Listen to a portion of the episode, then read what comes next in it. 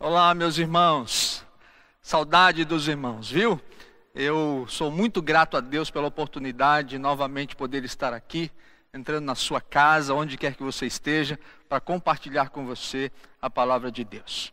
Antes, porém, quero expressar a minha gratidão por todos os irmãos que me deixaram muito emocionado domingo passado, pagando todos aqueles boletos, foi maravilhoso.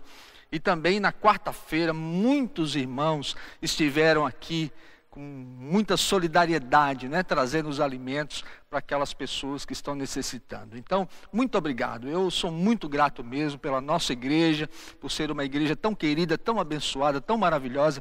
Mesmo a gente não podendo se reunir aqui no nosso multiuso, nós estamos juntos de alguma forma e isso alegra muito o meu coração. Muito mesmo. A gente está vivendo um momento assim onde a gente acaba ficando um pouquinho com medo de gente, não é? Nós, principalmente, aqui na IBB, que gostamos tanto de, de abraçar, de beijar, de cumprimentar, a gente fica vivendo esse momento que a gente não sabe se, se chega perto, se não chega perto, se cumprimenta, se não cumprimenta.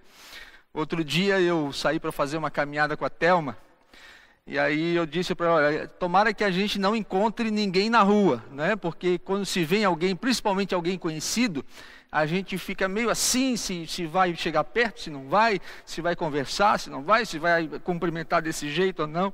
Aí saímos para caminhar.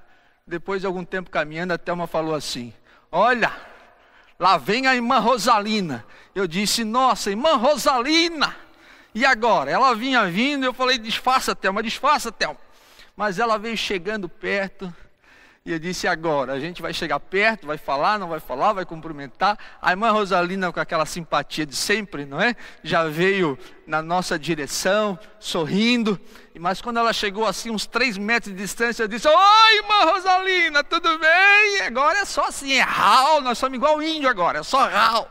E a irmã Rosalina passou é, sorrindo, não é? Dando risada. E a gente continua a nossa caminhada. Depois eu disse para a Thelma, olha, ainda bem que era a irmã Rosalina. Já pensou se era o irmão Hamilton? Não é? O irmão Hamilton ele já vem para abraçar a gente, não é? Se fosse o irmão Hamilton, eu ia dizer assim, corre Thelma, corre que ela vem, irmão Hamilton. A gente está vivendo esse tempo. E eu creio que quando a gente voltar, vai ser um tempo assim tão gostoso de estarmos juntos novamente. Tá bom, meus irmãos? Que Deus nos abençoe agora. Pega a sua Bíblia. Vai lá, pega a sua Bíblia, ou acesse aí no seu celular. E se você tiver uma caneta, pegue uma caneta, que eu quero conversar com você e quero que você anote lá, que você faça marcações na sua Bíblia, que você sublinhe o texto, ou mesmo no seu celular, que você faça um print, não é, para poder guardar o estudo desta noite, a ministração desta noite. Meus irmãos, eu quero falar sobre esse tema dependência de Deus em tempos de crise. Dependência de Deus em tempos de crise. Então, os dias é, são novidade, os dias são complicados, as decisões são difíceis e nós ainda na realidade não sabemos muito bem o que vem pela frente. Se alguém souber, se alguém tiver uma solução que apareça, porque até agora nós temos tantas informações, mas nenhuma informação realmente precisa. À medida que as semanas vão passando, são novas decisões, novos números, novos posicionamentos e a gente está vivendo essa incerteza. Mas sabemos que Deus tem um tratamento para todos nós durante esse tempo de quarentena. Então vamos ler a palavra de Deus, irmãos. Pega a sua Bíblia aí. Eu vou ler aqui na minha Bíblia juntamente com você. O texto é 1 Reis, capítulo 17, do verso 1 ao verso 16. Então, 1 Reis, capítulo 17, a partir do verso 1. Leia aí comigo. Então Elias, o tesbita, dos moradores de Gileade, disse a Acabe: Acabe era o rei de Israel. Tão certo como vive o Senhor, Deus de Israel, perante cuja face estou. Sublinha aí, perante cuja face estou. Nem orvalho, nem chuva haverá nestes anos, segundo a minha palavra. E veio-lhe a palavra do Senhor dizendo: Retira-te daqui, vai para o lado oriental esconde junto à torrente de Querite. Anote aí, Querite significa separar, tá bom? Separar. Querite significa separar, tá bom? Fala aí para o seu marido aí, fala para os seus filhos. Querite significa separar. a torrente de Querite, fronteira do Jordão, e beberás da torrente, e ordenei aos corvos que ali mesmo te sustentem. E foi, pois, e fez segundo a palavra do Senhor, e retirou-se e habitou junto à torrente de Querite, fronteira do Jordão. Os corvos lhe traziam pela manhã pão e carne, como também pão e carne ao anoitecer, e bebia da torrente ou do riacho. Mas passados dias, a torrente secou, sublinha aí, a torrente secou, porque não chovia sobre a terra. Então lhe veio a palavra do Senhor dizendo: Levanta-te, ou dispõe-te, e vai a Serepta. Serepta é uma palavra usada para purificar o metal, para refinar o metal. Uh, serepta seria aperfeiçoar, tá bom? Agora é, o homem fala para a esposa aí ou fala para sua mãe aí. Serepta significa aperfeiçoar. E vai a Serepta que pertence a Sidom e demora-te ali, onde ordenei a uma mulher viúva que te dê comida. Então ele se levantou e foi a Serepta, e chegando à porta da cidade, estava ali uma mulher viúva apanhando lenha. Ele a chamou e lhe disse: Traze-me, peça uma vasilha de água para eu beber. E indo ela buscá-la, ele a chamou e lhe disse: Traze-me também um bocado de pão na tua mão. Porém ela respondeu: Tão certo como vive o Senhor, teu Deus, nada tenho cozido há somente um punhado de farinha numa panela e um pouco de azeite numa botija. E vês aqui apanhei dois cavacos, né, dois gravetos, e vou preparar esse resto de comida para mim e para o meu filho, comê-lo-emos e morreremos. Elias lhe disse: Não temas. Sublinha aí na sua Bíblia. Faz, na minha Bíblia aqui eu fiz um círculo. Não temas. Vai e faz o que disseste. Mas primeiro, faze dele para mim um bolo pequeno e traz-me aqui fora. Depois farás para ti mesma e para o teu filho. Porque assim diz o Senhor Deus de Israel: a farinha da tua panela não se acabará, e o azeite da tua botija não faltará, até ao dia em que o Senhor fizer chover sobre a terra. E foi ela, e fez segundo a palavra de Elias. Assim comeram ele, ela e a sua casa muitos dias. Presta atenção. Verso 16. Da panela a farinha não se acabou, e da botija o azeite não faltou, segundo a palavra do Senhor, por intermédio de Elias. Amém, meus irmãos? Que Deus possa aplicar essa palavra aos nossos corações. Diga, Deus, fala comigo ministra sobre a minha vida, ministra ah, no meu coração nesta noite. Usa o pastor Jonas para falar comigo. Eu, eu tenho essa palavra comigo já há algum tempo.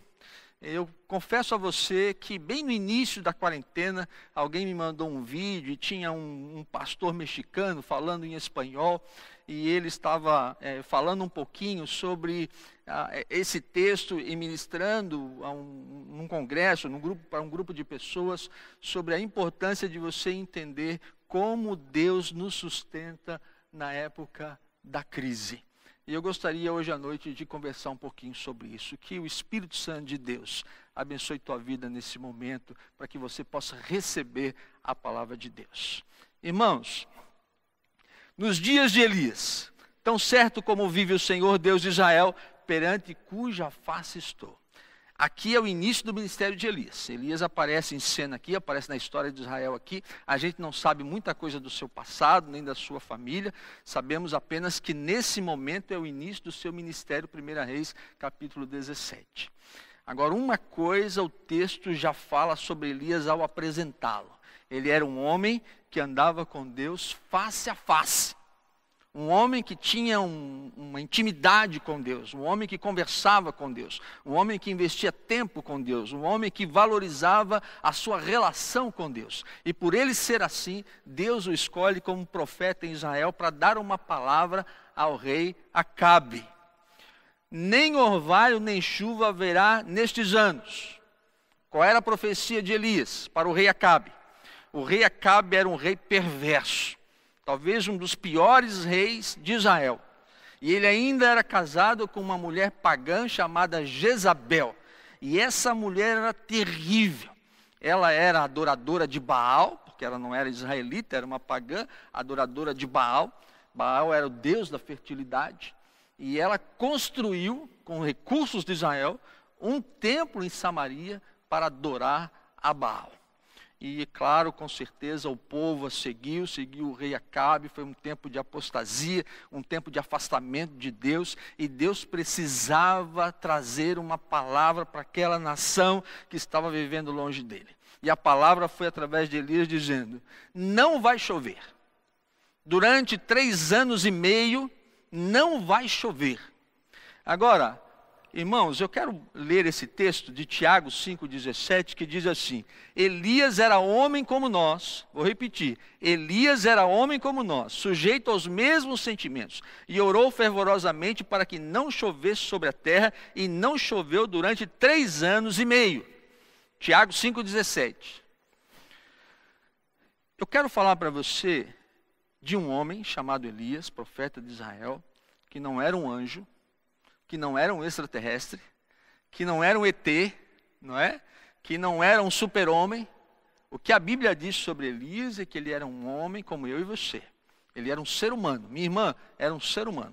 Tinha suas dificuldades, suas lutas, suas paixões. A gente vai ver mais na frente que ele tem medo da, da rainha Jezabel, que ele vai se esconder numa, numa caverna úmida e fria, que o Senhor tem que ir lá buscá-lo. Ele era homem.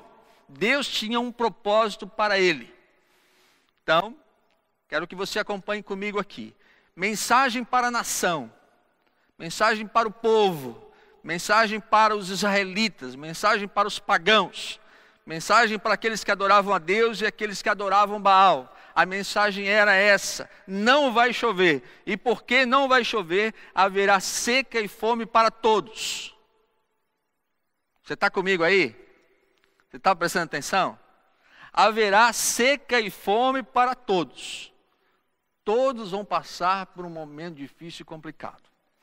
O coronavírus é uma mensagem de Deus para todos, todas as nações do mundo, para aqueles que são crentes, para aqueles que não são crentes, para aqueles que temem a Deus, aqueles que temem outros deuses. É uma mensagem para todos. Não há ninguém que possa escapar. Nós estamos vendo pessoas serem acometidas pelo vírus muito pobres e algumas muito ricas. É para todos. Essa é a mensagem. Agora, uma palavra e um tratamento particular para Elias. O texto diz assim: Fala para o rei Acabe, para a nação de Israel, que não vai chover. E porque não vai chover, vai haver seca e vai haver fome, porque a terra não vai produzir, e não vamos ter grãos, e não vamos ter colheita, e vai ser uma época muito difícil. Mas Elias, eu tenho uma palavra para ti. E a palavra de Deus é: Elias Estou mexendo errado aqui, irmão. Aqui. Depois disso, a palavra do Senhor veio a Elias: saia daqui, vá para perto do riacho de Querite.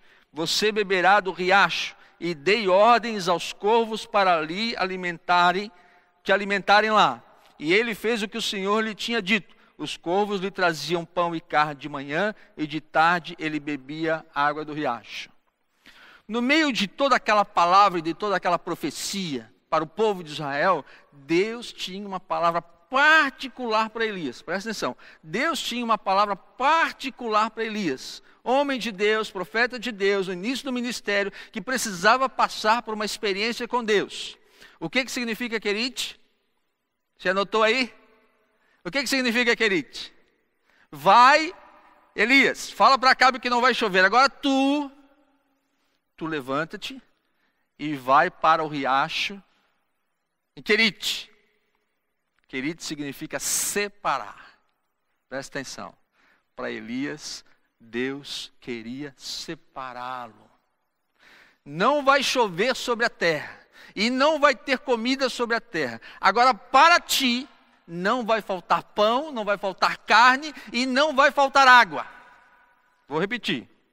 Mensagem geral para a nação: não vai chover, mas para ti, Elias, vai para Querite. Lá não vai te faltar água, lá não vai te faltar pão, e lá não vai te faltar carne. E Elias obedeceu ao Senhor. Obediência é a chave do milagre. Escreve aí: obediência é a chave do milagre. Elias ouviu a Deus, deixou o rei Acabe e foi para o deserto, lá no, no riacho de Querite. Chegando lá, meus irmãos, olha que cena maravilhosa, incrível, incrível. Elias levantava de manhã e ele bebia a água do riacho. E ele então esperava a hora certa, os corvos vinham e traziam para ele pão e carne. E depois à tarde, na hora certa, os corvos vinham e traziam para ele pão e carne. E no outro dia havia seca, no outro dia havia muita dificuldade para se conseguir alguma coisa de comer, mas para Elias, que estava separado, não faltava para ele o pão e a carne de manhã, o pão e a carne à noite e a água do riacho para beber. E assim se passaram muitos dias. Elias levantava e fazia assim, e o corvo vinha e trazia o pão e trazia a carne. Chegava de tarde, Elias fazia assim, e vinha o pão e vinha a carne. De onde vinha? Era uma época de seca, de dificuldades. De onde vinha aquele pão? De onde vinha aquela carne?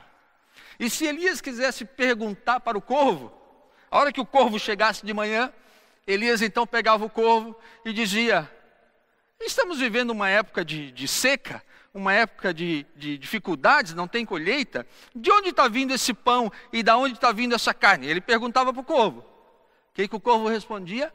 Cuá, cuá, cuá. Eu não sei imitar um corvo.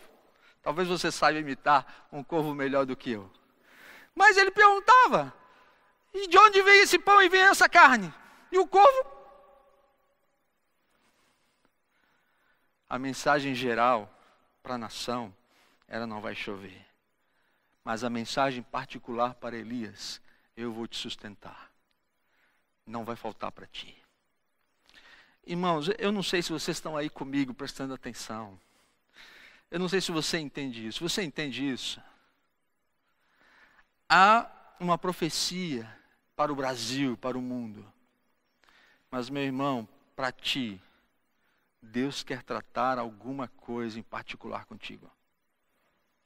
Deus quer tratar alguma coisa em particular, particular contigo durante essa quarentena.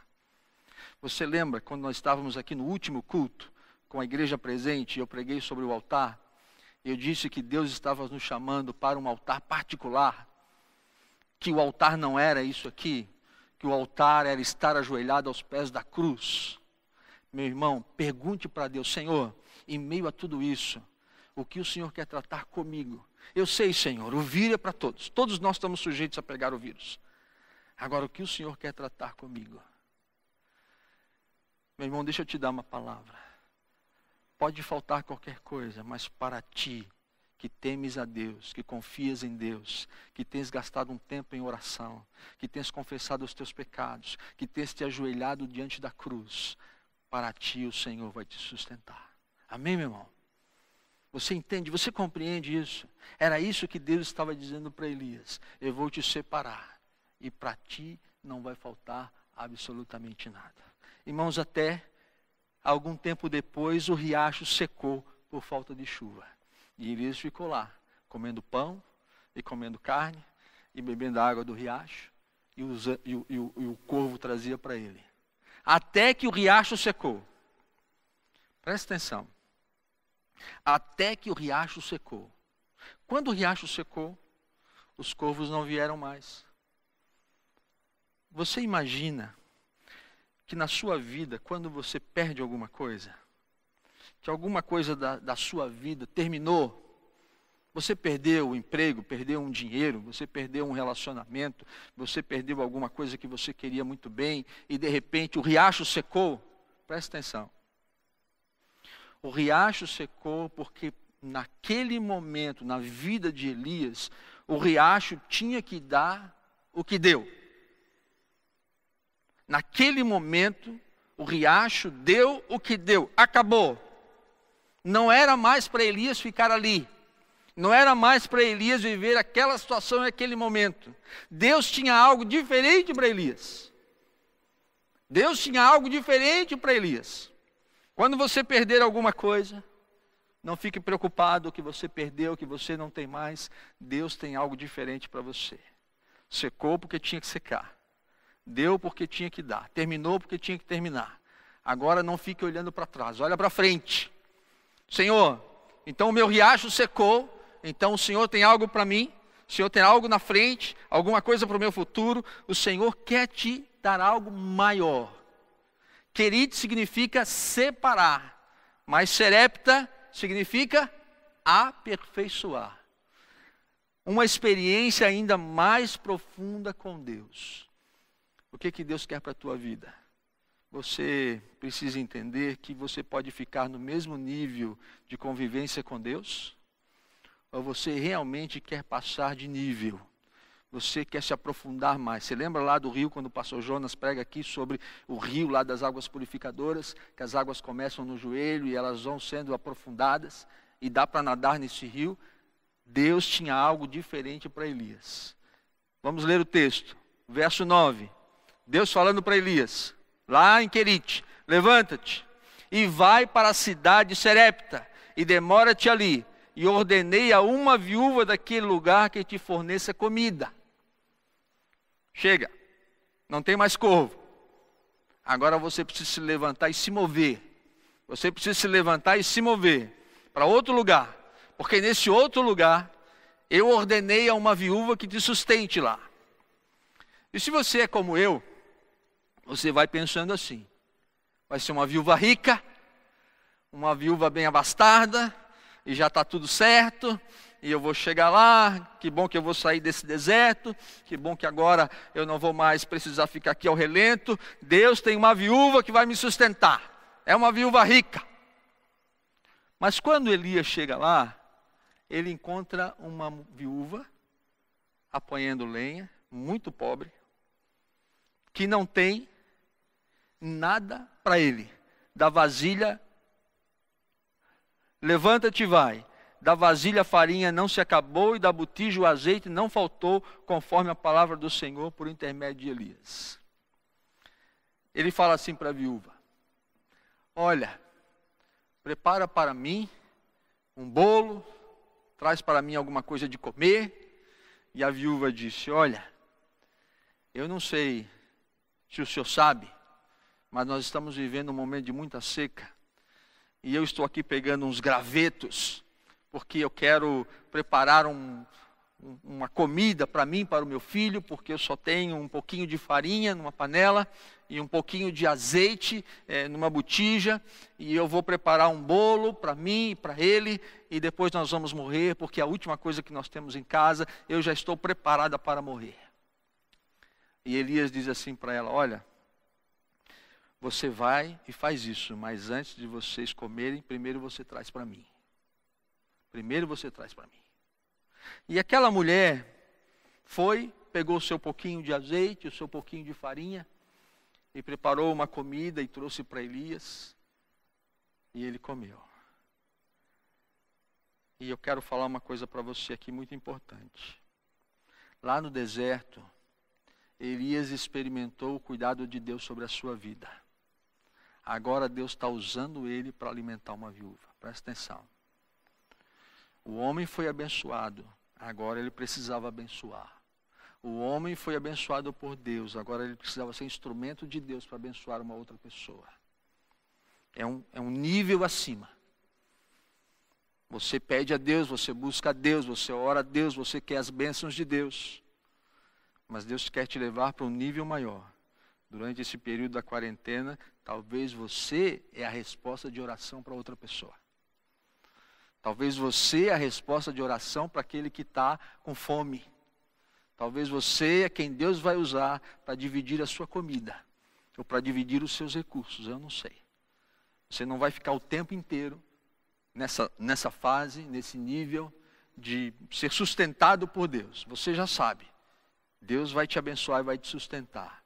Mas Deus tem um nível a mais para você, como tinha para Elias. Lembra? Queria separar Agora, serepta, aperfeiçoar. O aperfeiçoar é você entender que a sua vida é para ser instrumento para abençoar a vida de outra pessoa. Irmãos, tem um, um detalhe aqui nesse texto. No verso 16 diz que da vasilha a farinha não se acabou e da botija o azeite não faltou. Quando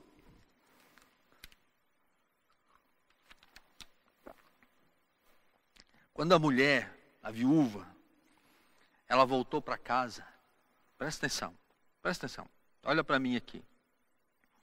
Quando ela voltou para casa, não tinha lá 100 quilos de farinha, não tinha lá 100 botijas de azeite.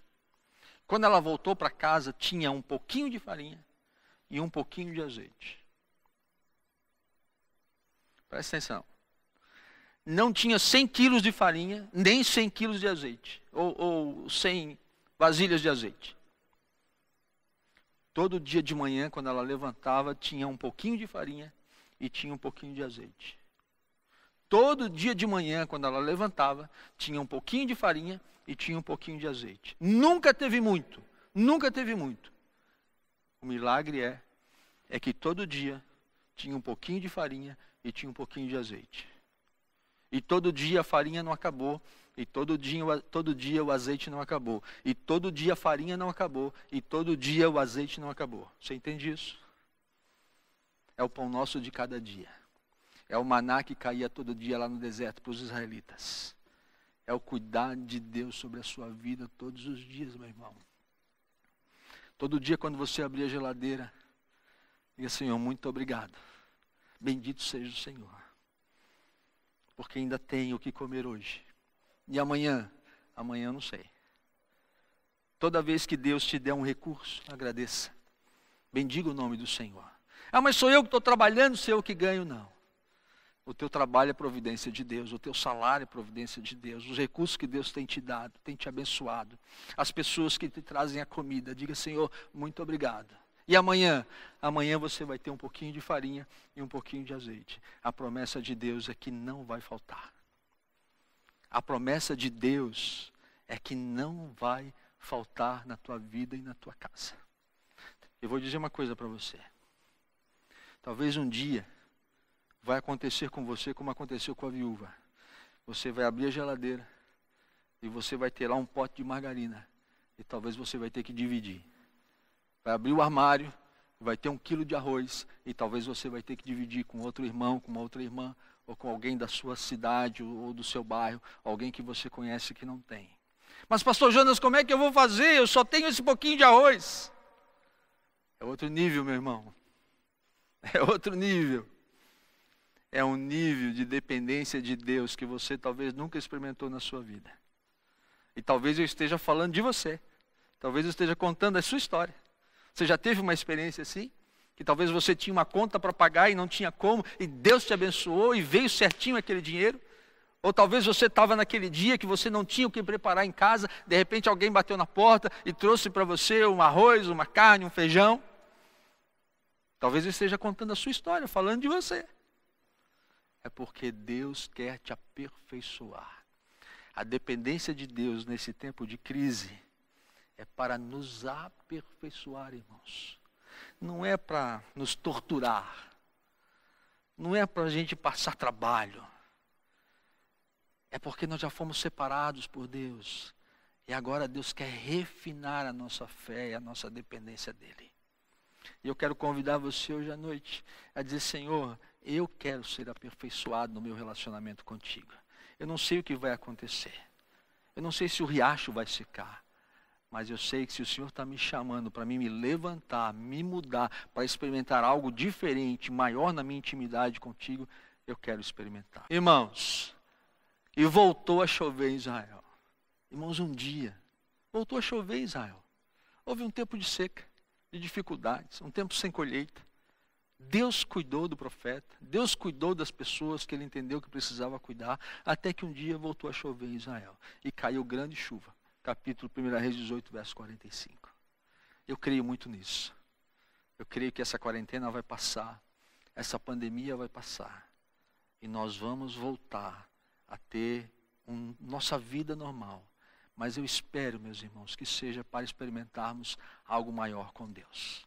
O tempo agora é seu. Você está separado, como Elias. Bebe do riacho, levanta a sua mão Deus vai te abençoar, vai te sustentar. E Deus vai usar a sua vida para abençoar a vida de outra pessoa. Até o dia em que o vírus foi embora. Como voltou a chover em Israel. E lembre-se, receber e dar andam juntos na vida com Deus. Vida cristã é isso. Você recebe, você é abençoado. Deus te abençoa, Deus te fortalece, Deus te sustenta.